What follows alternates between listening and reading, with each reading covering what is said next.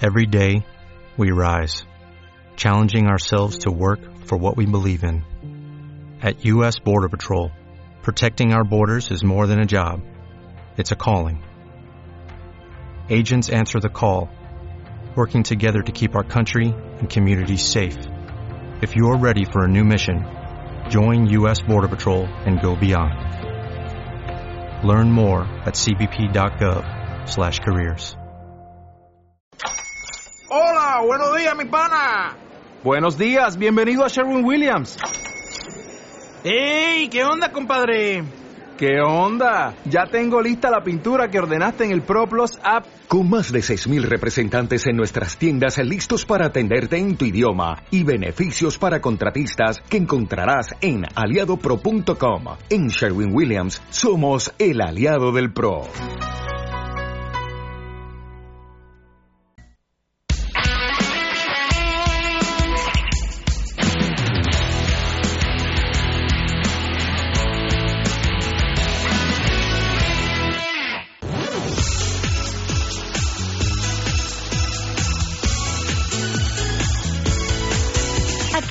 Les 11 del matí, Marcador Catalunya. Viu en directe tota l'emoció del futbol territorial català. Segueix amb els nostres enviats especials el desenvolupament dels partits de les diferents categories. Alineacions, gols, entrevistes, anàlisi, opinió... No oblidis, aquest diumenge a les 11 del matí, Marcador Catalunya. També pots seguir-nos al nostre compte de Twitter, arroba marcadorcat, a les apps d'Android i iOS i al web radiomarcabarcelona.com.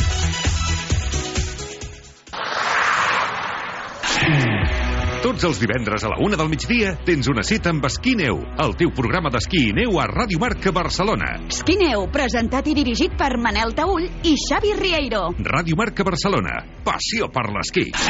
Esquí Neu, el teu programa d'esquí i neu, amb la col·laboració de l'Agència Catalana de Turisme, Ferrocarrils de la Generalitat de Catalunya, els Pirineus de la Catalunya Nord i les vuit estacions de les Neiges Catalanes, les Pirinès, Patronat de Turisme de la Diputació de Lleida, Turisme de la Val d'Aran, la Vall de Boí, el Balneari de Panticosa i North Face. Ràdio Marca és emoció, l'esport és nostre. Ràdio Marca és emoció, Ràdio Marca Barcelona 89.1. Radio Marca.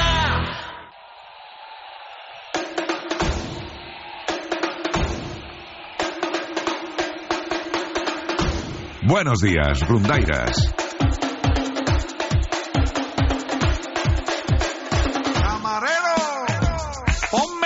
Ronda que soy futbolero, que por mi Barça juro que muero y que será azulgrana es lo que yo quiero. Soy rondaira, soy culé, soy rondaira, soy culé, y aunque tenga que madrugar, es el programa que yo soñé. Soy rondaira, soy culé, soy rondaira, soy culé, en mi casa con mi café, con la ronda despertaré las noticias, la tertulia, ese Javi y ese Mar, de mi Barça en Radio Marca, me cuentan la actualidad, para no perder detalle, para estar siempre enterado.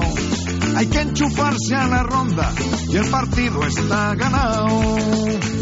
Soy rondaira, soy culé, soy rondaira, soy culé, y aunque tenga... Hola, què tal? Bon dia, rondaires. Són les 6 del matí, és dimecres 31 de gener. Ei. Avui tanquem el mes i també hem de fer prèvia del Barça-Osasuna, que ens espera avui a Montjuïc a les 7 de la tarda. També escoltarem a Xavi, què Hola. va dir el tècnic ahir en la prèvia d'aquest duel, en la seva primera compareixença després d'anunciar que deixarà el càrrec el 30 de juny. Ara ho escoltarem i també, atenció, en clau Mercato, novetats, perquè la jove promesa sueca, Lucas Bergwall, era casat ahir a Barcelona. Més enllà d'això, també saludarem a l'Àlex Esteban amb una nova edició de la... Llegendes de l'esport. que vindrà a ritme de samba, ja us ho avanço, i de moment també Javi Jiménez, Bon dia. Joel Raguant, Molt bon Jordi. Moreno, què tal, com esteu? Amb ganes de partit? Sí? Segur? Jo sí. Jo no ho tinc tan clar, eh? No? No. Home, però s'ha de jugar. S'ha de jugar, Sí, evidentment, clar, però però, no ganes no seria la paraula, també.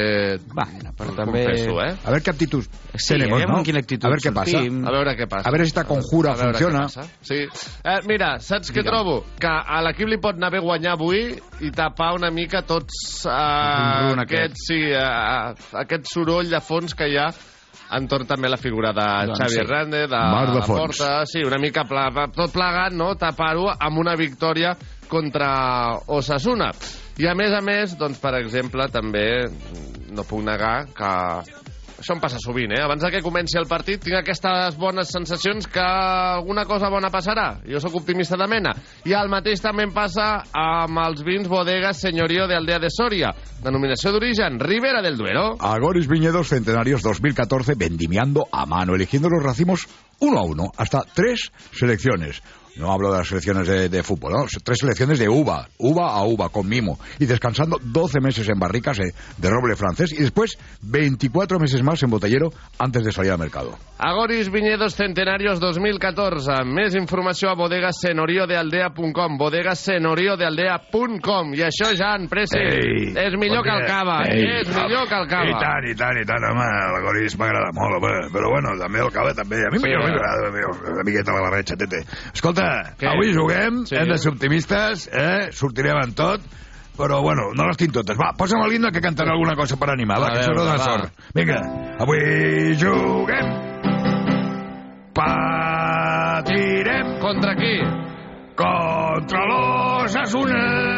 Mareta meu. No sé què passarà si sortirem triomfants, però sé que ho donarem tot.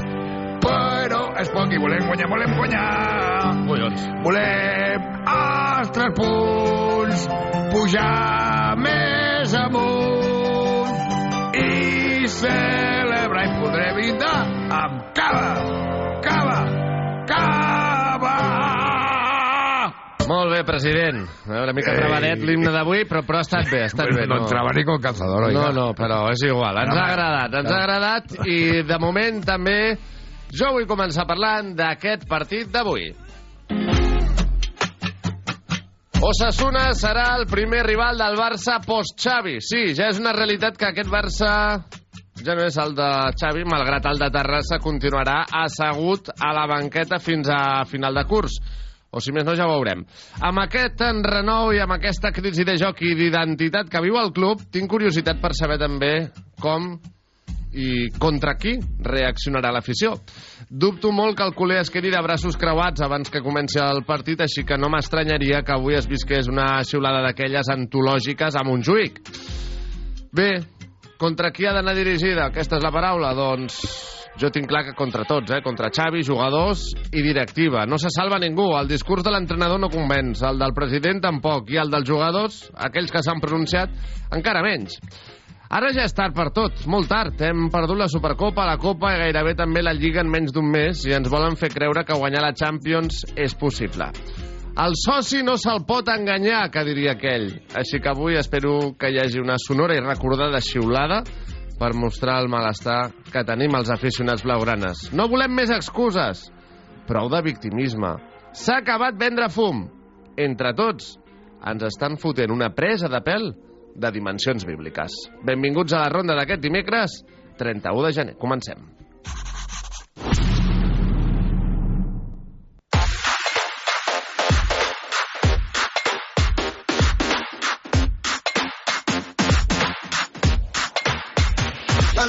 Bit of Monica in my life. A little bit of Erica by my side. A little bit of Rita's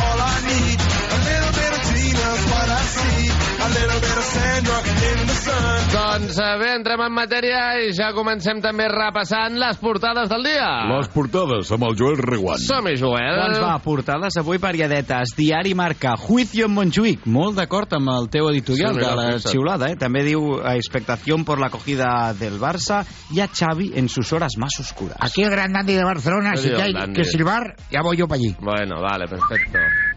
Seguim amb Mundo Deportivo, que diu Xavi, duro. I fa servir també les frases de te hacen sentir a diario que no vales. També parlen de Verbal, que diu Verbal cazado uh -huh. con Deco. Després explicarem amb més calma què ha passat amb Verbal. Ho farem en comunicació verbal. Eh? Correcte. Diari Esport, Verbal caliente. També diu a ganar sin Joao Fèlix, que l'hem perdut per lesió. També ara ho explicarem largo i tendido.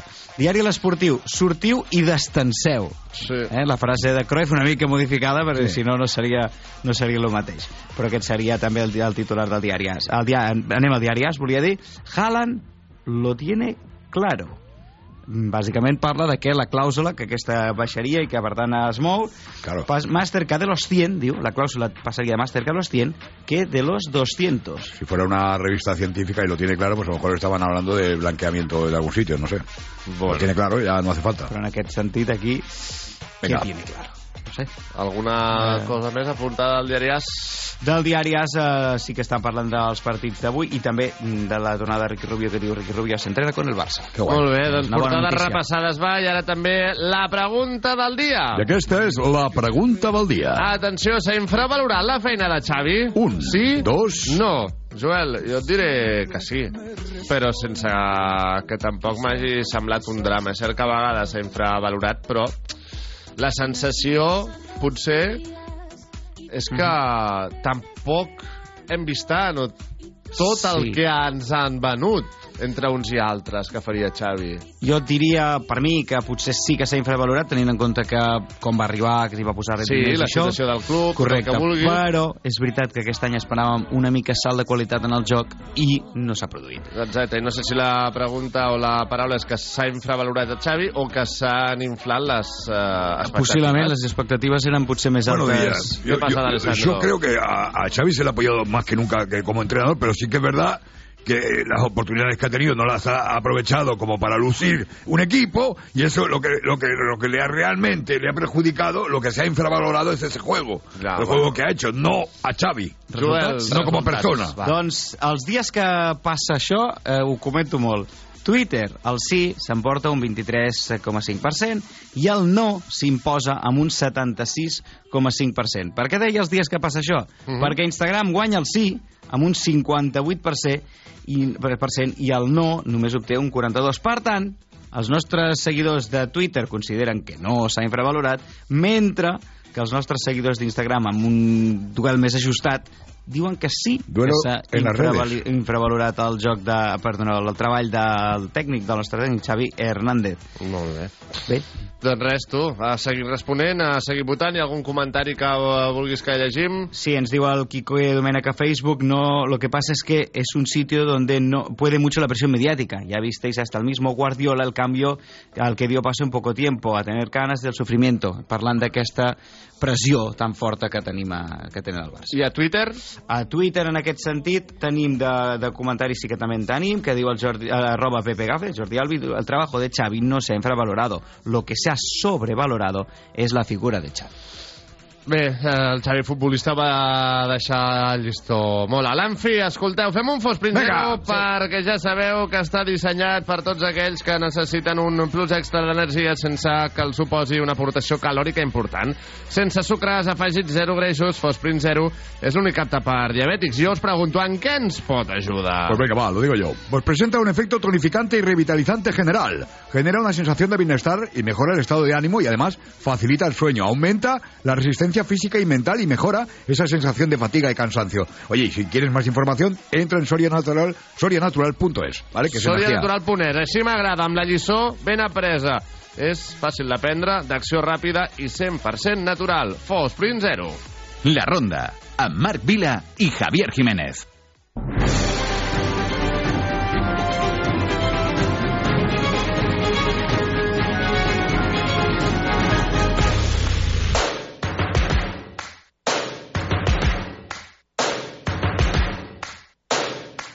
First things first, I Doncs va, som -hi. El Barça rebrà avui a les 7 de la tarda la visita de l'Ossassuna a Montjuïc. El partit correspon a la jornada número 20 de la Lliga que no es va poder disputar per la Supercopa. El Barça, que ha perdut els dos últims partits, està immers en una profunda crisi de joc, d'identitat i de resultats i afronta aquest compromís amb una baixa d'última hora, la de Joao Fèlix, que patia un esquins al turmell en el darrer entrenament. El club no especificava temps de baixa, però el portuguès és dubte de cara al partit de Champions contra el Nàpols del proper 21 de febrer. Així que a la seva baixa també li han de sumar les de Ter Stegen, Íñigo Martínez, Alejandro Valde, Marcos Alonso, Gavi, Rafinha i Sergi Roberto. En l'altre bàndol, l'Ossassuna afronta el partit 12 a la taula i després d'haver guanyat només un dels seus últims quatre partits. Els navarresos, a més, tampoc han estat capaços de guanyar cap dels seus últims 8 duels contra el Barça i el darrer precedent va ser tot just fa tres setmanes, a les semifinals de la Supercopa d'Espanya, on el Barça es va imposar 2 a 0 amb els gols de Lewandowski i Lamin Yamal. Bon dia. Bon dia, Xavi. Bueno, a veure, les sensacions són bones, encara que venim d'un d'un partit una mica desastrós. Jo crec que ens posarem les piles aquesta nit. Eh, bueno, estic segur, no ho crec, i segurament la xavineta sortirà amb la gasofa cargada, i una altra cosa és com jo estigui d'ànims, que també estic encara una mica afecta, de no? llonces, sí. Bé. sí. Joel, sensacions per Digue'm. avui? Jo crec que l'equip haurà, hauria, i, i per tant també farà un pas en endavant també per demostrar que A veure li pot donar... veritat, Jo la- crec la que sí. conjura i sí. tot això que Hi han hagut moltes coses aquesta setmana i m'agradaria pensar, i crec que passarà, que l'equip donarà un pas endavant, que demostrarà que està viu, que té ganes d'acomiadar Xavi de la millor manera a final de temporada. Per tant, espero avui no només vèncer, sinó convèncer. Una nova baixa, la de Joao Fèlix, com Una més. afectarà? Mm, En aquest sentit, crec que Joao era un jugador massa irregular i que, per tant, no era, per dir-ho així, un titular indiscutible. Cert és, és que una nova baixa, jo em replantejaria com s'estan fent les coses a dintre. Ja, però el que passa que aquesta és una esquin, Sí, dir, aquesta pot és mala passar, sort, no més és, aviat. no és un treball muscular ni físic. És això. mala, en aquest cas eh, no, podria ser la, la mala sort que Mhm. pot passar, al final els futbolistes Sí, estan sí. exposats però sí que és veritat que en portem moltes i que a vegades hem de revisar els protocols, hem de revisar els procediments, hem de revisar els entrenaments, el menjar, s'ha de revisar una mica tot. Lo, lo ma- lo malo de la ausencia de este jugador es que a veces puede desencallar un partido, porque Sí, tiene alguna no. ocasión a veces la mete. ¿no? A veces, sí, no, a no veces, siempre. perquè després hi ha altres que no... no. Però mentrestant ells ja van poder escoltar Xavi per primera vegada després d'anunciar la seva marxa a final de curs. El tècnic blaugrana explicava que de cara al partit d'avui contra Osasuna i per readreçar la situació els caldrà tenir molt més ordre, igual que van fer la temporada passada, on van desplegar una gran solidesa defensiva. que ens hem d'ordenar més, hem d'atacar millor, defensar millor en el moment de la pèrdua i això genera que l'estat anímic vagi baixant, vagi baixant la confiança, eh, estem més vulnerables en defensa, fa que el rendiment de molts futbolistes individualment baixin com a equip. Bé, ens hem de- ens hem d'ordenar, hem de tornar a fer el que l'any passat va funcionar de manera excel·lent i crec que passa per aquí, a nivell futbolístic sobretot. Però crec que el, el mental ve perquè el futbolístic no és el, no, no és l'adequat, hem de ser autocrítics, saber que no estem al nivell eh, dels últims resultats, per això l'anunci de la meva de la decisió a final de temporada. I bueno, no, ha- no he sigut capaç de construir aquest Barça, però bueno, espero que deixar-ho amb, doncs, amb uns ciments eh, positius. Bé, uh, d'altra banda, Xavi també va reiterar que la decisió de la seva sortida ja la tenia presa abans de l'inici de curs, o, o més ben dit, uh, abans de la derrota contra el Villarreal, però insistia també en que no es valora prou la figura i la feina de l'entrenador al Barça. però dir que la, la decisió la tenia presa de fa molt, molt temps. Penso que, que no es valora prou la, la nostra feina. Crec que vam venir aquí en el moment en un dels moments més difícils de la història del, del club i la decisió passa per aquí, perquè doncs, he, escoltat doncs, que, que és per un motiu, per l'altre és simplement doncs, perquè crec que no es valora suficientment la nostra feina, que, que el que s'ha fet, i, i per això tenia decidit ja fa molts, molts mesos, de fet a principi temporada, que, que era l'última era l'última meva com a entrenador. Doncs això, segons Xavi, ja estava premeditat des de feia mesos, Bueno, ja però... l'havia pensat, sí, clar. Eh, Era una possibilitat eh, molt ferma, però ara mateix doncs, eh, tenim un partit per davant i, i a veure què fem. No em quadra. Jo tampoc ho tinc massa No clar, em quadra, això, eh? perquè va renovar el què, novembre, desembre. Sí, sí, no... Si ja ho tenia previst des de principi de temporada, no entenc per què... És a dir, no em quadra. És que no em quadren les dates. Bé, eh, a mi no, a mi no m'encaixa, perquè si no també jo crec que això ho haguessis gestionat d'una altra manera. Sí. No, no, no, no, no, no, no encaixa. Bé, i en la mateixa línia, Xavi també va insistir en que el càrrec d'entrenador del Barça és molt cruel, desvetllant que ho havia parlat amb altres exentrenadors del club. Atenció. Porque es así, así lo siento. Eh, intento expresar lo que siento, es así, es así. Te hacen sentir que no vales a diario. Le ha pasado a todos los entrenadores. Hablando con Pep, ya me lo dijo. Luego hablando con Ernesto, también. A Luis Enrique lo, he vivido, lo vi, lo vi sufrir, lo vi sufrir. Es que ya dije, tenemos que reflexionar. Creo que tenemos un problema en cuanto a la, a la exigencia de este, de este cargo. Creo que hay un problema porque primero no se disfruta, no es calidad de vida y luego parece que te juegas aquí la vida en cada momento. No pasa en ningún club. Por eso digo que es cruel, porque no, no se disfruta realmente. Sí, es cruel. Es así, me siento de esta manera. Me siento, doncs, sí, d'aquesta forma, no? Vull dir, pff, eh, cruel, Cruel, eh? És una crueltat, això, i clar, no... Eh, a mi, jo no crec que sigui molt agradable sentar-se a la banqueta. De fet, quasi sempre estic de peu. Joel, a veure, amb això ja estàs d'acord? Es maltracta o s'infravalora i es qüestiona massa els entrenadors del Barça? Que es maltracta podria ser perquè som crítics i som molt durs. Això sí que és veritat que el barcelonisme sempre ha tingut un punt de crític molt important, més que d'altres equips. S'infravalora. No crec que s'infavalori perquè al final posem molt el focus a l'entrenador perquè el considerem una de les peces indispensables. Cert és que a vegades els hi podem treure eh, qualitat, és a dir, moltes vegades els fem més dolents del que realment són i quan surten del Barça és quan diem, ah no, si era bon entrenador per exemple el cas de Valverde, fa quatre dies dèiem no, és un bon entrenador, sí, però quan el teníem aquí no Sí, era, també no era així pals per tots costats, correcte. però- Decíamos, no, no es para el Barça, ¿no? Exacte.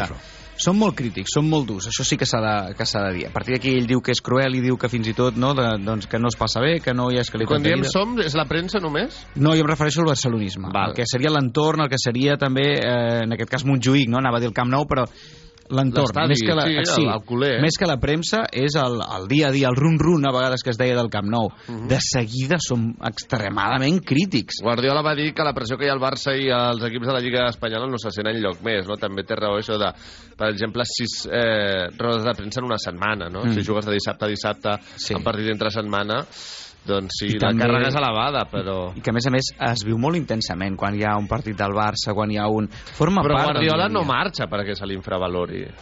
Guardiola marxa no, no perquè se l'infravalori, perquè justament era el contrari, era Guardiola possiblement marxa perquè l'entrenador... no té bona relació amb Rossell, Sí. això ho tenim clar, no? Sí, per i- exemple. i també producte del també desgast de tant de desgast, temps. però, però clar. Però són aquests els dos motius. Ell justament crec que era l'entrenador més valorat, més ben valorat de- d'aquest eh, segle, segurament. Uh -huh. Sí, sí, pero ya no solamente por el Barça, ¿eh? sino para, bueno, para, para Bé, mucha gente. sí, sí, I per cert, Xavi també va dir que no descarta tornar al Barça en un futur.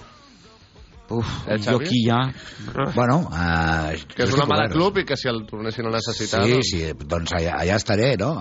M'agradaria tornar a una situació en el que tinguessin també un, un Messi, no? Sí, que no, no que no, hagut, també. que, no, Potser- que no ha hagut aquesta Potser li ha oportunitat. faltat temps, vull dir, venir amb més temps, amb més preparació, amb més experiència en altres banquestes importants d'Europa. Parla que ara s'agafarà un any sabàtic, però que també hi ha hagut contactes ja amb l'Inter de Miami, eh? Ostres, per ser l'entrenador de... De Leo Messi, de Luis Suárez i Jordi Alba i Sergio Jo Busquets en el seu Dissabte pensava descens. en una altra banqueta, però va ser meu, eh? o sigui, va ser una invenció totalment meva. Vale, això és una hipòtesi teva que, mm, Que no, no- té cap mena de fonament, Cap ni eh? una, o sigui, La no té cap ni un, però vaig pensar Joel. que encaixaria.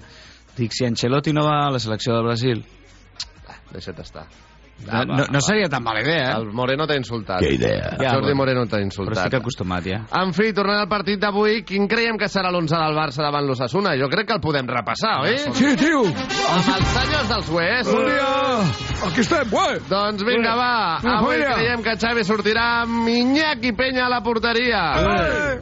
Condé, Eh. Araujo, Eh. Pau Covarsí Eh. i Joao Cancelo a la defensa. Eh. Mig del camp per Frenkie de Jong, Eh. Gundogan Eh. i Pedri. Eh. I a la davantera... Eh, no, no, no, Però, eh, però. davantera no, güey.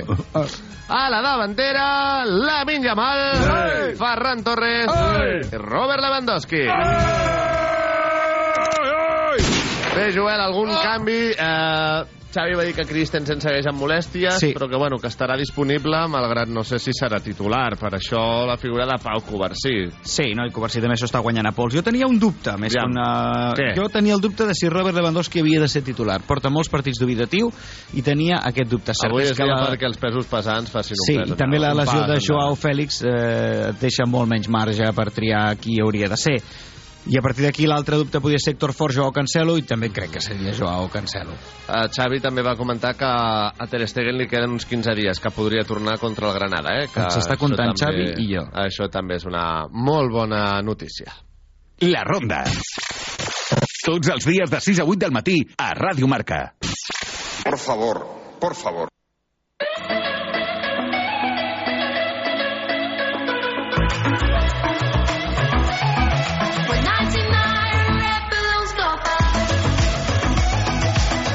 Més coses. Alejandro Valder ha operat aquest dimarts a Finlàndia de la seva lesió al tendó isquiotibial de la cama dreta. Valder estarà aproximadament 4 mesos de baixa, de manera que es perdrà el que resta de temporada i l'Eurocopa. Quina temporadeta d'Alejandro Valder, Doncs sí, eh? la Una veritat. cosa i l'altra.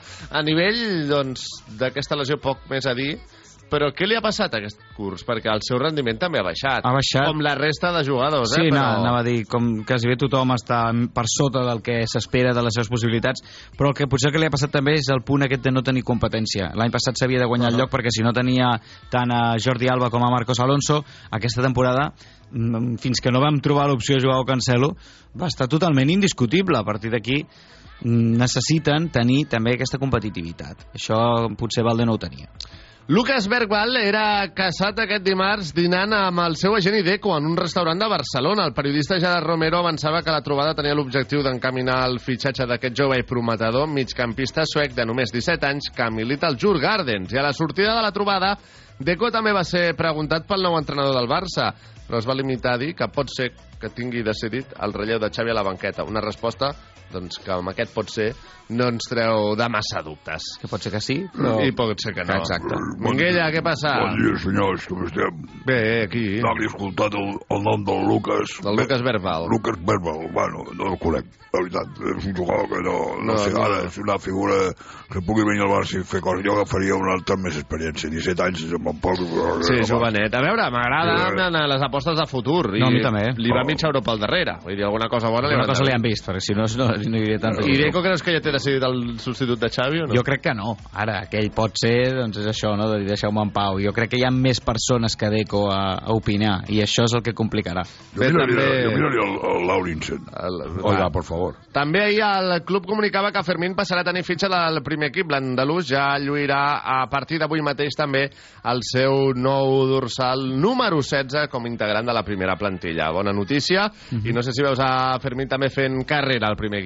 Carrera no ho sé, però sí que és veritat que m'agradaria que anés tenint entrada, que anés tenint minuts, aviam si avui n'hi donen i es pot anar consolidant a poc a poc. És un jugador que porta. Bé, sí, jo sempre Ei. crec que l'actitud és el primer que s'ha de demostrar i des I el del té. minut 1 del dia 1 Fermín ho fa. Eh? Després Sí. tindrà més sort o menys sort, però l'actitud mai li falla. I a tot això el Barça incorporava el jove Ibrahim Diarra, més conegut com a Kaká, per jugar al filial o al juvenil, veurem, eh? El migcampista de Mali de només 17 anys, arriba des de l'Acadèmia Africa Foot i ara passarà doncs, un temps de prova als entrenaments per acabar, doncs, com dèiem, de decidir si reforçarà el Barça Atlètic o el juvenil A. Un malo per obrir. Totalment, Però, a veure, totalment per obrir aquest cas. Veurem si surt bé o no. I tant. Torn ja pel femení, el Barça tancarà la fase de grups de la Women's Champions League al camp del Benfica amb l'objectiu d'aconseguir el ple de victòries. Serà a Ei. partir de les 9 de la nit quan les blaugranes disputin aquest intrascendent duel amb la classificació pels quarts de final certificada com a primeres de grup. El compromís se'l perdrà Irene Paredes, que no viatjava per un virus respiratori, mentre que Alexia Putelles ja fa exercicis sobre la gespa i Fridolina Rolfo segueix treballant amb la resta de les seves companyes. El Madrid, per cert, va caure ahir 0-1 davant el Hacken suec i tanca la seva participació europea amb un trist i únic punt. Eh, Sense cap victòria. Sense cap victòria, res, res.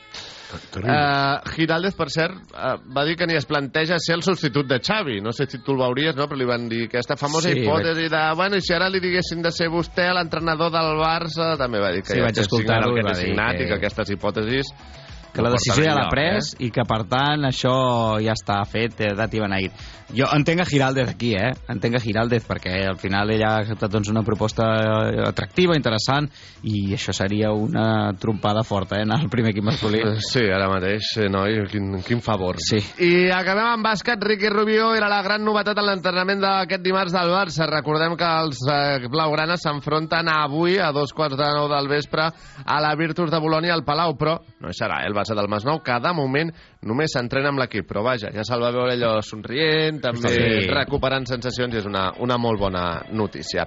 I escolteu, si heu patit un accident de trànsit i no teníeu clar que us correspon una indemnització, nosaltres us ho fem saber de la manera més senzilla, ràpida i online. Claro, entra en calculatuindemnización.es y calcula tu compensación de la manera más rápida y sencilla. Calcula tu indemnización.es, calcula tu, in, tu on podràs reclamar els teus drets de la millor manera possible. Estás escuchando la ronda. Señoras y señores, esto es una auténtica delicia.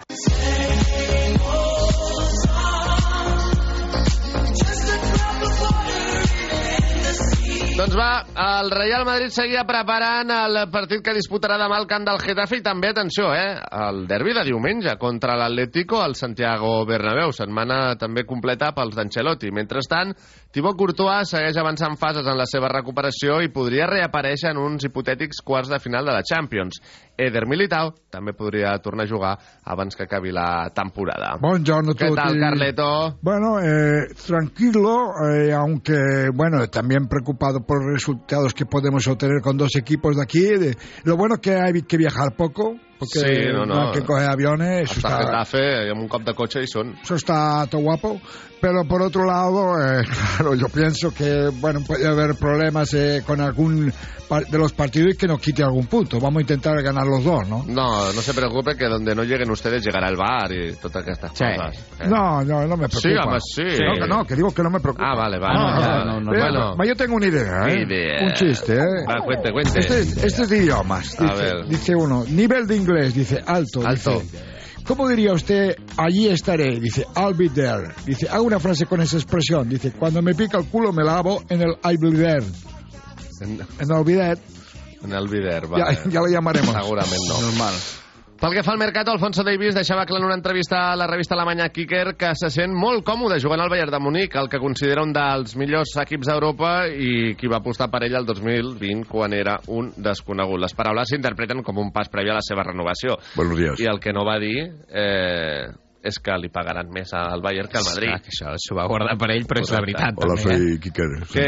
No, no, no és el No, mateix. no, venga, va, va. També a primera, avui a les 9 ens espera l'Atlético Rayo, un altre derbi, eh? setmana de derbis, Getafe-Madrid, Doncs sí. Atlético Rayo i diumenge el Madrid. No sortiran de la Atlético. comunitat? No, un Atlético que avui podria fer oficial el fitxatge del central eh, brasiler Gabriel Paulista, però que hi va descartar el davanter de la Juventus, Moise Kean, que arrossega una lesió muscular. A més, el mític preparador físic matalasser, el profe Ortega, anunciava que deixarà la disciplina matalassera a final de curs.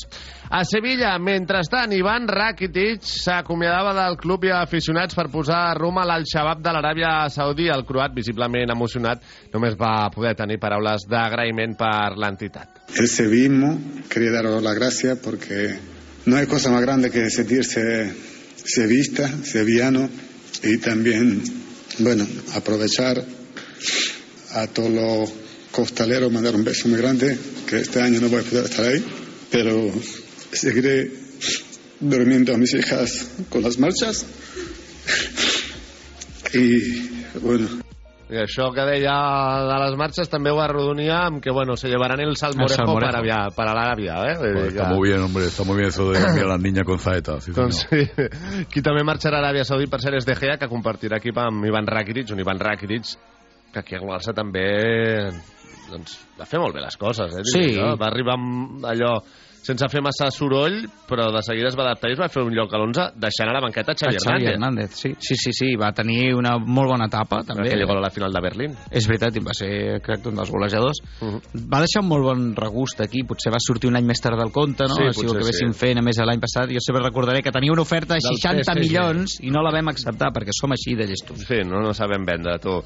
Bé, a l'Espanyol Edu Expósito era operat del trencament al lligament encreuat anterior del seu genoll dret que el farà perdre's el que resta de temporada. Per aquest motiu, els blanquiblaus han cancel·lat la sessió de Rubén Sánchez al Mirandés perquè es posi a disposició immediata d'Ivan Ramis, de Luis Miguel Ramis, perdoneu. A més, també el Betis s'hauria interessat en Martin Braithwaite per cobrir la marxa de Borja Iglesias. Pues solamente falta que venga el Barça y también lo quiera. ¡Hostia! No creo, aquí no creo, eh, ya, pero- Vale, vale ya, eh. Vale ya, dejar, dejaros, dejarnos a, a Martín, que si no, esto no- es que no es viable. Es que Bé, nos quedamos aquí. I escolteu que sense deixar encara l'actualitat blanca i blava, atenció, segons avançava l'AS, l'exjugador del Celta, Hugo Mallo, anirà a judici per un presumpte abús sexual a la mascota de l'Espanyol l'any 2019. La denunciant assegura que després de la salutació inicial prèvia a l'inici del partit, entre els futbolistes, Mallo va arribar a la seva posició, li va ficar les mans per sota de la disfressa tocant-li així els pits. L'actual jugador de l'Internacional de Porto Alegre haurà de declarar el proper 11 de juliol i la Fiscalia sol·licita una pena de 24 mesos i una compensació econòmica per a la víctima. Veurem què passa, tot plegat surrealista. Hi ha unes imatges que també Sí. ha penjat Movistar. Jo no entraré a jutjar res, però si algú les vol veure, les, les va Mm. també difondre a Movistar. Passa tot molt ràpid. Passa tot molt ràpid, la càmera queda com una mica massa Sí, no, amunt, no, llavors no, no, no acabes queda de deduir perquè els altres jugadors van passant. No sé. Bé, pel que fa al futbol internacional, avui a un quart de deu de la nit també ens espera un tràpid duel a la Premier League entre el Liverpool i el Manchester United i atenció a la Copa d'Àfrica ahir Sud-àfrica derrotava 0-2 al Marroc i la deixava cau als vuitens de final de la competició.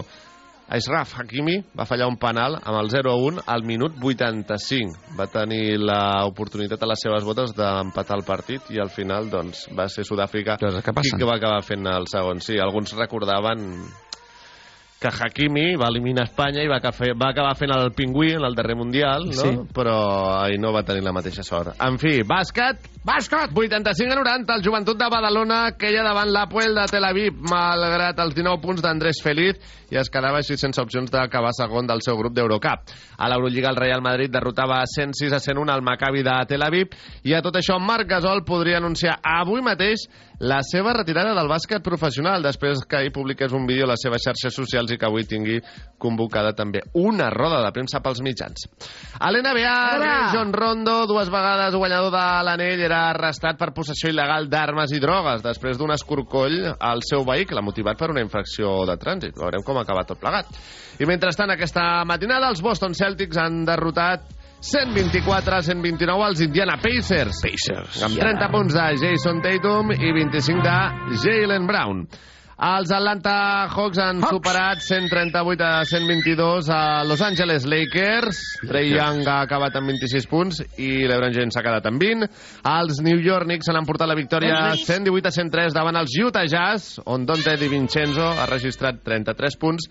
I per últim, també dir-vos que ara mateix està disputant un partidàs entre els Philadelphia 76ers i els Golden State Warriors, Warriors. que guanyen els Warriors, Warriors. A falta de poc més d'un minut 117 a 103 bé, doncs Apressurat! eh, això és el que ens està deixant avui la NBA però escolteu, si encara no sabeu per què us heu de comprar una moto SIM doncs aquí us aconsellem que ho feu perquè disposen d'una àmplia gamma de motos molt maques, molt bones, espectaculars, amb diferents models on escollir i amb 5 anys de garantia gratuïta en tots els seus vehicles de més de 50 centímetres cúbics. Y no nos podemos olvidar de su relación calidad-precio, porque Motosim es la mejor relación calidad-precio con mantenimiento, con 5 años de garantía, y encima es que para los amigos de dos ruedas es la mejor opción. Pues sí, busca el teu concessionari SIM més proper a sim.com.es, sim.com.es. SIM, la elección inteligente. La ronda.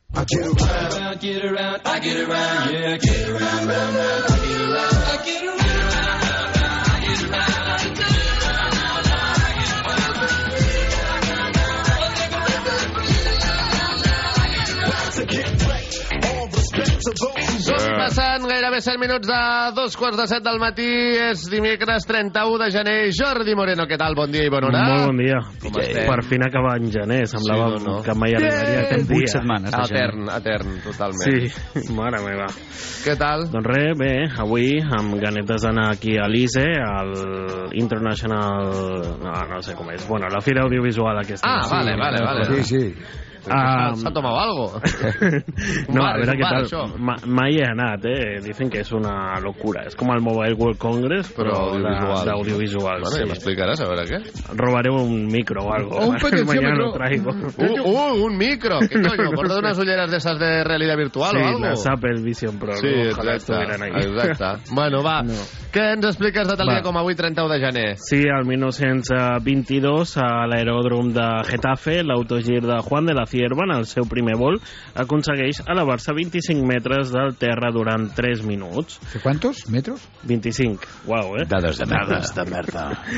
Al Home, 19... fins per anar a Eivissa potser li donava, eh? Sí. Poca cosa més, eh? Bueno, però Al ja donava. 1930, l'empresa nord-americana 3M va llançar al mercat la cinta adhesiva. Al 1961, un ximpanzé anomenat Ham va ser enviat a l'espai pels Estats Units. Encara no ha tornat, pel que sigui, oi? No. La prova va ser una de les moltes planificades per garantir que un ésser humà pugui sobreviure a un vol espacial, Mm. pensar en claretat i fer funcions útils fora de l'atmosfera a la- de la Terra. Que ja Pues para, Joel. Això va inspirar el planeta de los, los monkeys, no? De los simios. De los simios. The Monkey Planet. Al 1976, a Espanya van començar a circular monedes amb la cara del rei Joan Carles. Hola. Al 1984 eh, va ser hissada per primera vegada la bandera de la Comunitat de Madrid. Al 1994, buen año, un incendi va destruir el Gran Teatre del Liceu de Barcelona, construït al 1847. Al 1999, atenció, als Estats Units, la cadena Fox va difondre per primera vegada el primer episodi de la sèrie animada Padre de Família. Mm. Mítica. I al 2009, un tal Raúl González Blanco va igualar Alfredo Di Stefano com a màxim golejador de la història del Real Madrid. Así de España. Ra Raúl Selección. Raúl Sergio. I el 2020 es va executar el Brexit, el procés pel qual el Regne Unit abandona la Unió Europea. Mm -hmm. Vaya liada, eh? Sí, sí. sí. El Brexit, Sí, sí, no? sí. Té la marinera. Doncs sí, eh, perquè jo quan vaig anar a Londres amb els passaports, mare meva, per Què, tornar fent la- una fent la cua i tot? mitja hora de cua al Prat quan vam tornar per control de te lo dije, passaport. Horrible. Sí, sí, no, jo no penso tornar més. Tu, ja, S'ha acabat! S'ha acabat el bròquil. Aniversaris. Avui fa, gra, eh, fa anys un gran de la comunicació i de la ràdio com és Luis del Olmo, que Hombre. fa 87. Bienvenidos a protagonista. Tiring. ¿La vas a poner la música? No. Eh, Artur Mas, també, l'expresident. amb il·lusió. Per molts anys, president. Què tal? Ah. Què tal? El botifler. Eh, Goyo Jiménez, també. Hombre, hombre, don Goyo. Llámalo, Javi. No te... Ara- ara lo llamo, Llámalo. Va estar ahir o abans d'ahir a l'Hormiguero, em sembla. Em sembla un humorista brillant. A mi també. Es muy bueno. Eh, també el cantant Justin Timberlake. Mm? Truca al Marc. Calla. del grup, eh, antic grup NSYNC, Mhm. també. Eh, Nicola Provítola, jugador del Barça. Truca el Joel. Que havia passat per la penya, pel Madrid. Sí. Eh, Hugo Guillamón, jugador del València, i Julián Álvarez, del City. L'aranya, l'aranya Julián. Molt bé. Avui és el Dia Internacional del Max, dels Macs. Vols veure un truc de màquina? Els Macs són el nom? els o- ordinadors no. Ah, el Mac, vale. Els Macs. El Mac Lari. El McLari, el Mago Pop. Mago Pop. I ja està, no sabem res. I és el dia de les zebres, també. De les Felici- zebres? Felicitats a totes les zebres i a tots els passos. Que no ratllin gaire avui, eh? Sí, Se no. molt. Sí, sí. Fan aquest soroll, Javi? No. No lo sé, no lo sé. No, jo tampoc sé No quin sé, soroll no fa una zebra. Sí, fa com una... No, no. No sé. Sí, esto sí lo he visto, ¿eh? Sí. Esto que acaba de hacer Això Joel. sí, eh? Vale, va, busquem ràpidament el soroll d'una zebra, sisplau. Ostres. És com, és com un cavall, però més agut i més com si fos un... La ronda... Esto, no? Diria que és entre una hiena i un, en, entre una hiena i un cavall, jo et Quin diria. moment hem passat a ser un programa de, de, de zoològics? de- Que los amigos. Pe- fauna. picopata, ¿eh? De Tal repente. qual. A ver, Pobre sonido de la jungla. Sonido de cebra. Ho veus? ¿Qué pasa el dandy? Però si això sembla un ocell. El dandy de Barcelona. És una zebra. Aquí era Nandi de Barcelona. doncs això fa una zebra, i escolteu, deixeu-vos de zebres i... Quin soroll fa un bacalao? Ah, ahí està, el bacallà, el Vinga. millor possible. Rondaires, si no sabeu on anar a dinar, us recomanem el restaurant El eh, Rei del Bacalao, especialitzat en bacallà tradicional portuguès. Bacalao al horno, a la brasa, dourado, con datas. Venga ahí. El mejor bacalao portugués. En Barcelona, en la calle Sicilia, 394, 394, esquina San Antonio, Padre María Claret. Tenéis que probarlo, hombre. Sí, Tenéis que senyor. probarlo. El rei del bacalao, vés amb la teva gent i pregunta pels menús especials per grup. Reserves al 93476 3551. Lo repito yo, va. 93-476-3551. O ¿Vale? més informació també a la seva web, elreidelbacalao.com, elreidelbacalao.com. ¿Y qué sonido hace el bacalao? Pues que no lo sé, no lo sé. Ah, amigo. Jordi, què vols que escoltem? Va. Escoltem Justin Timberlake, Can't Stop the Feeling. Stop the feeling. I got this feeling inside my bones. It goes electric wavy when I turn it on. Off from my city, off from my home. We're flying up no ceiling when we in our zone. I got that sunshine in my pocket, got that good soul in my feet. I feel that hot blood in my body when it drops. Ooh, my eyes of it, moving so phenomenally. You're more like the way we rock it, so don't stop. And under the lights, when everything goes, nowhere to hide when I'm getting you close. When we move, well, you already know. So just imagine. Nothing I can see but you when you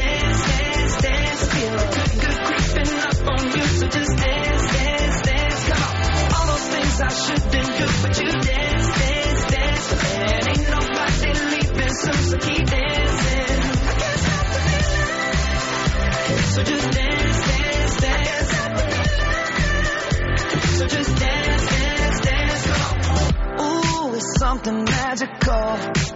It's in the air, it's in my blood, it's rushing on. I don't need no reason, don't be control. I fly so high, no ceiling when I'm in my zone. Cause I got that sunshine in my pocket, got that good soul in my feet. I feel that my body it drops. Ooh, I can't take my eyes off of it, so phenomenally. You're more like the way we rock it, so don't stop, stop, stop. Everything goes, when I'm getting you close. When we move, well, you already know. Just. Estàs escoltant Ràdio Marca Barcelona, 89.1.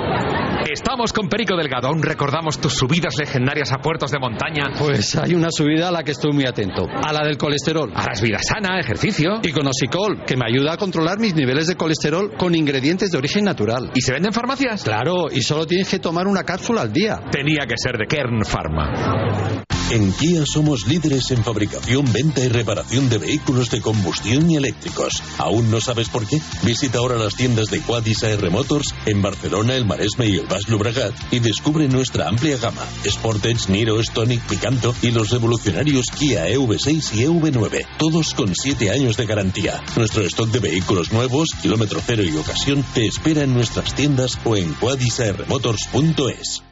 Calcula tu indemnización. ¿Has tenido un accidente y quieres saber qué cantidad puedes reclamar? Entra en calculatuindemnización.es. Podrás calcular el importe de tu indemnización al momento, sin esperas. Calculatuindemnización.es. Luchamos por tus derechos. La nueva marca de automóviles Evo llega a Barcelona. Evo, la marca low cost que revolucionará el mercado del automóvil. Automóviles Evo llegan desde Italia con etiqueta eco, con 5 años de garantía y desde 16.900 euros. Automóviles Evo, central en Barcelona, Loba Automotor, en calle Pere Quart, número 129-131. Más de 5.000 metros cuadrados con toda la gama de vehículos Evo. Hola, Grupo soy Santi. Uf, os tengo que dar una muy buena noticia. Gracias a Área Jurídica Global he cancelado todas mis deudas. Así que este sábado, barbacoa y fiesta en mi casa.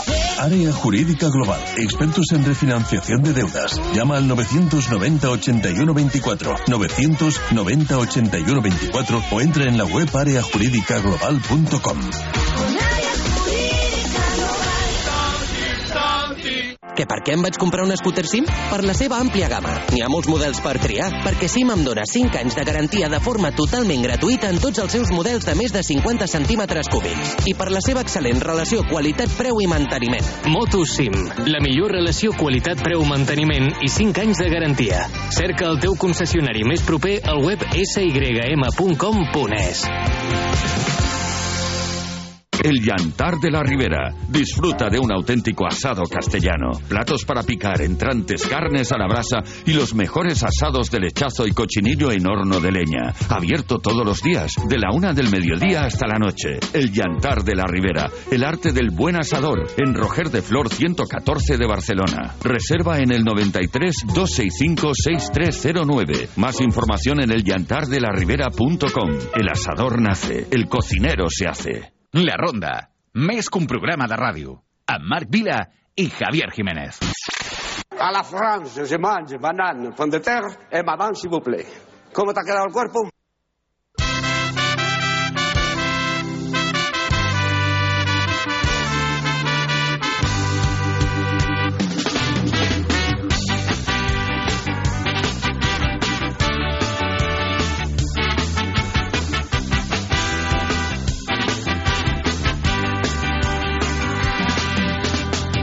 Doncs ja tornem a ser per aquí. Hem de saludar ara en Pau González. Hola, Pau, bon dia. Bon dia. Perquè hem de Ei. fer un tom per la Masia i avui es tornen per repassar els resultats més destacats del passat cap de setmana al futbol base blaugrana.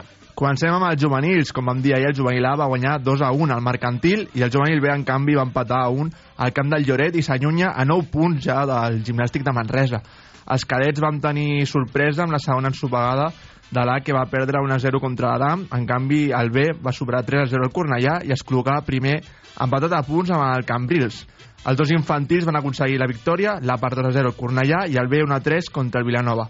L'infantil A però segueix segon a dos punts de l'Espanyol i el, i el B aquesta setmana s'ha col·locat líder en solitari. El futbol 7, ple de victòries dels alamins, l'A, el C per golejades contra el Castelldefels, l'Atlètic Sant Just i el Canvi d'Alet, respectivament, i el D per una 5 davant el Gavà, que tampoc està malament. Tampoc van fallar cap dels benjamins, l'A superava 1 a 2 al Gavà, el B 0 a 6 a l'Atlètic Sant Just, el C 1 a 6 al Cornellà i el D 1 a 3 a la penya recreativa Sant Feliu de Llobregat. I finalment els més petits, els benjamins, també es van emportar la victòria per 1 a 6 contra la Fundació Unió Esportiva Cornellà. Molt bé, doncs un cap de setmana força profitós, un Bastant mes al uh, futbol base blaugrana. Pau, moltíssimes gràcies. Gràcies a Fins vosaltres. ara, adéu-siau.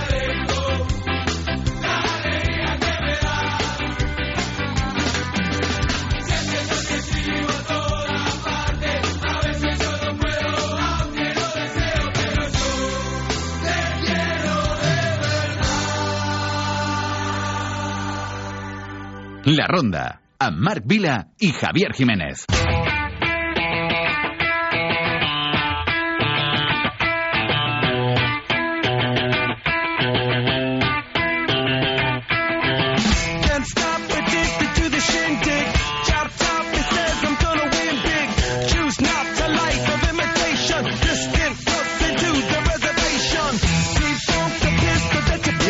També tancarem la primera hora d'avui dimecres, 31 de gener, amb una nova edició de les... Llegenda de l'esport amb Alex Esteban.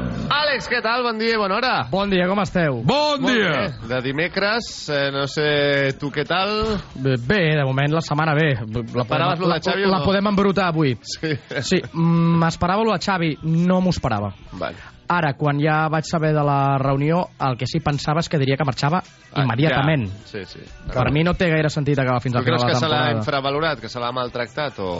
Home, jo crec que Xavi des del primer moment ha tingut potser, segurament la premsa més benevolent dels últims entrenadors. Vull dir, jo crec que mm, se li han donat moltes oportunitats i molt marge. Vull dir, jo, Jo crec que no, no es pot queixar. Bé, en fi, doncs això, avui juga el Barça contra l'Ossassuna, però abans, a l'inici, he dit que a les llegendes de l'esport, avui, hi haurem de ballar una mica de samba, perquè parlem de Romario de Sousa Faria.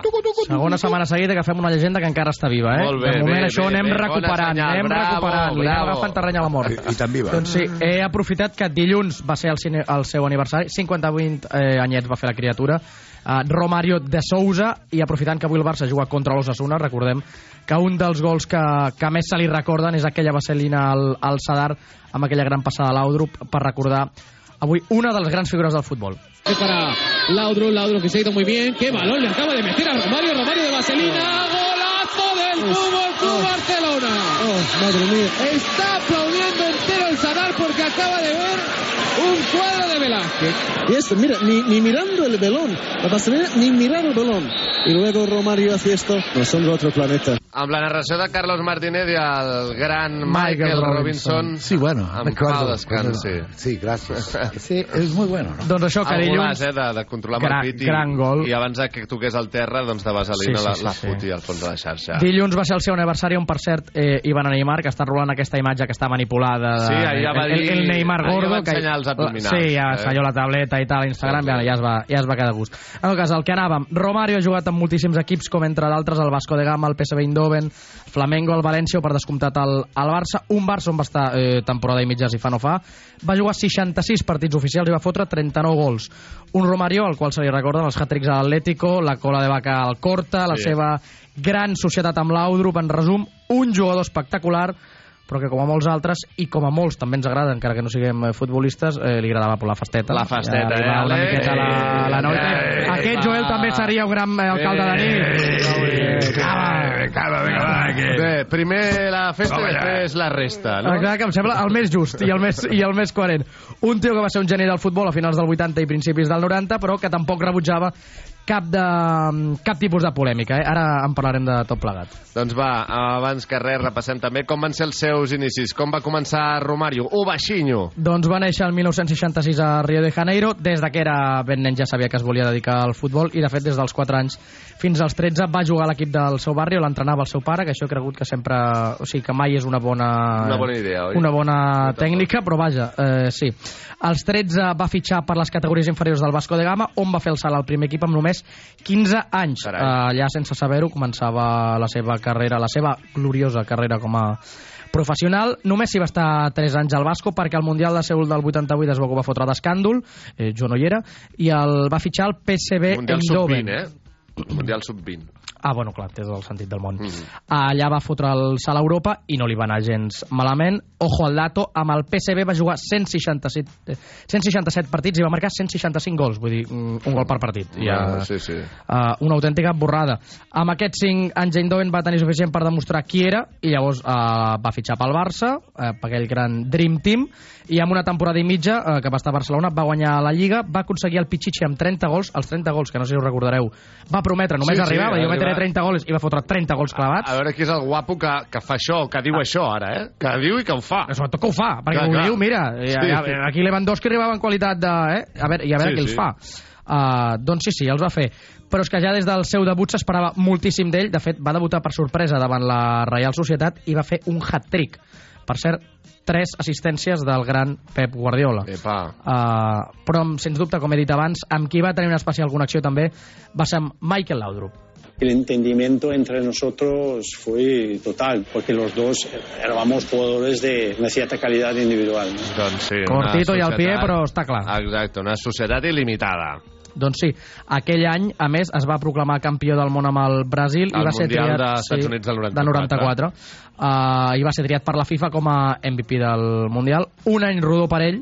Uh, després de la seva etapa al Barça, tornaria al Brasil per jugar al Flamengo, Sí. per després tornar, és que va fer un turmalet. És que va, flamenco!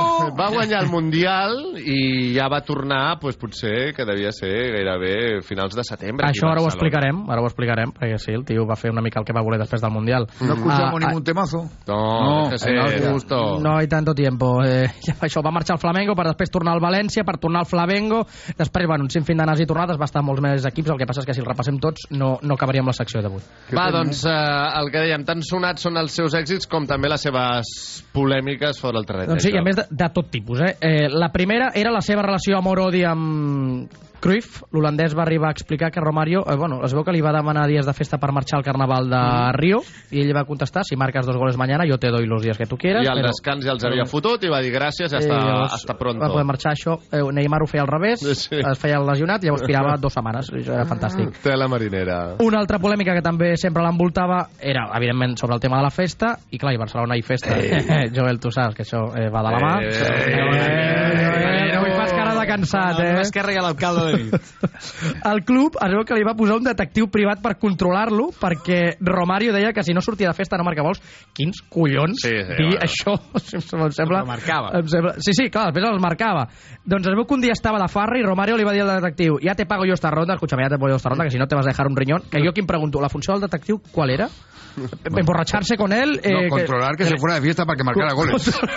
Porque si no, no marcaba, ¿no? És que si no, o sigui, jo no ho entenia, això. Cuando no marcaba le decían, oye, tú, Pero ah, hoy no ha he salido hoy. fiesta, ¿no? No ha salido hoy, ¿no? Sí, sí, bueno. Uh, precisament pel tema de la festa va tenir més d'una enganxada amb Luis Aragonès mentre estaven al, al València a un entrenament, es veu que no estava rendint s'estava Tocant allò- un poquito sí, la, la Weber- pabrotera. la Weber así i Aragonès li, bueno, li va tocar la cresta el que ell li va respondre Salí el jueves y saldré hoy y a quien no le guste que se joda, eh, los compañeros que se jodan, pues a ellos no les tengo que dar explicaciones. Molt bé, per Romario, un tio d'equip, un tio de, Un tio, de, o sea, de un club, generós, que algú arriba a la feina i diu, En- hoy no trabajaré. porque- Entregat per la causa.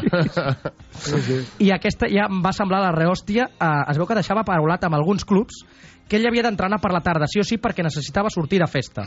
Ell, ell va deixar clar que no faltava mai als entrenaments, simplement que era un home de nit i que no li agradava matinar i punto. Molt bé, home. Veu que bueno, va arribar, arribava als equips i deia, mira, me resulta difícil despertarme temprano, así que voy a entrenar por las tardes, i punt. I ningú, o sea, nadie le ponía pegas, que això és el que a mi em sorprèn. Bueno, era, era, ja sabem que era molt bo, però, Sí, hòstia, ja, ja. mm, Disciplina fins, fins a res. un punt, no? no. Uh, I escolta, també Romario ha tingut tres o quatre dones, si no m'equivoco. Doncs sí, sempre ha fardat de ser un mujerego. Als 54 anys ha tingut ja tres dones i sis fills amb quatre dones diferents. La seva parella actual té 31 anys menys que ell i ell afirma que és 100% infidel. Per tant, eh, xapó, fantàstic per ell. Bueno, uh, Yo podría contar alguna, pero no puedo. Uh, no? No, luego, luego al micrófono cerrado. sí. Escolta, Romario va deixar també quin va ser el motiu per marxar del Barça després de només un any i mig. Sí. El vam gaudir poc. Ràpidament, per posar en context, la seva primera temporada va acabar de manera amarga després de perdre la final a Atenes per 4-0 davant el Milan. Tot i això, Romario va portar el Brasil a guanyar el Mundial del 94, aquell mateix estiu. Allà van començar els problemes entre el Barça i Romario. Aquell estiu va passar de ser estimat eh, i pràcticament repudiat pels culers. La cosa és que Romario es va autorregalar amb tota la seva barra més de 20 dies de vacances amb l'excusa que se les mereixia per haver sigut campió del món, que dius, això seria fantàstic, vull dir, aprovar un examen, vuelvo d'aquí dos mesos. Cruyff havia citat la plantilla l'1 d'agost i ell va tornar el 23. Eh, va demanar perdó, però clar, aquests dies de festa del Brasil doncs, hi van marcar un abans i un després i eh, tot això en una entrevista el 2021 va explicar que va marxar de Barcelona perquè votava 7 anys a Europa i que necessitava tornar al Brasil amb la família, els amics i tot Sí, plegat. i amb la festa, la festa de Però vaja, que no se lo eh? cree nadie. Un Romario que finalment, després de deixar el futbol, s'ha passat a la política. Sí, això, també ja- ho hem de comentar. Ja és el que em faltava. Un tio que li agrada la polèmica, evidentment ha d'acabar la política. L'any 2019 va penjar les botes a l'Amèrica Futbol Club de Brasil i va fer el salt a, a la política. Es va convertir en senador per Rio de Janeiro amb el Partit Socialista. Després va canviar es va passar un partit centralista que es deia Podemos, ja me joderia,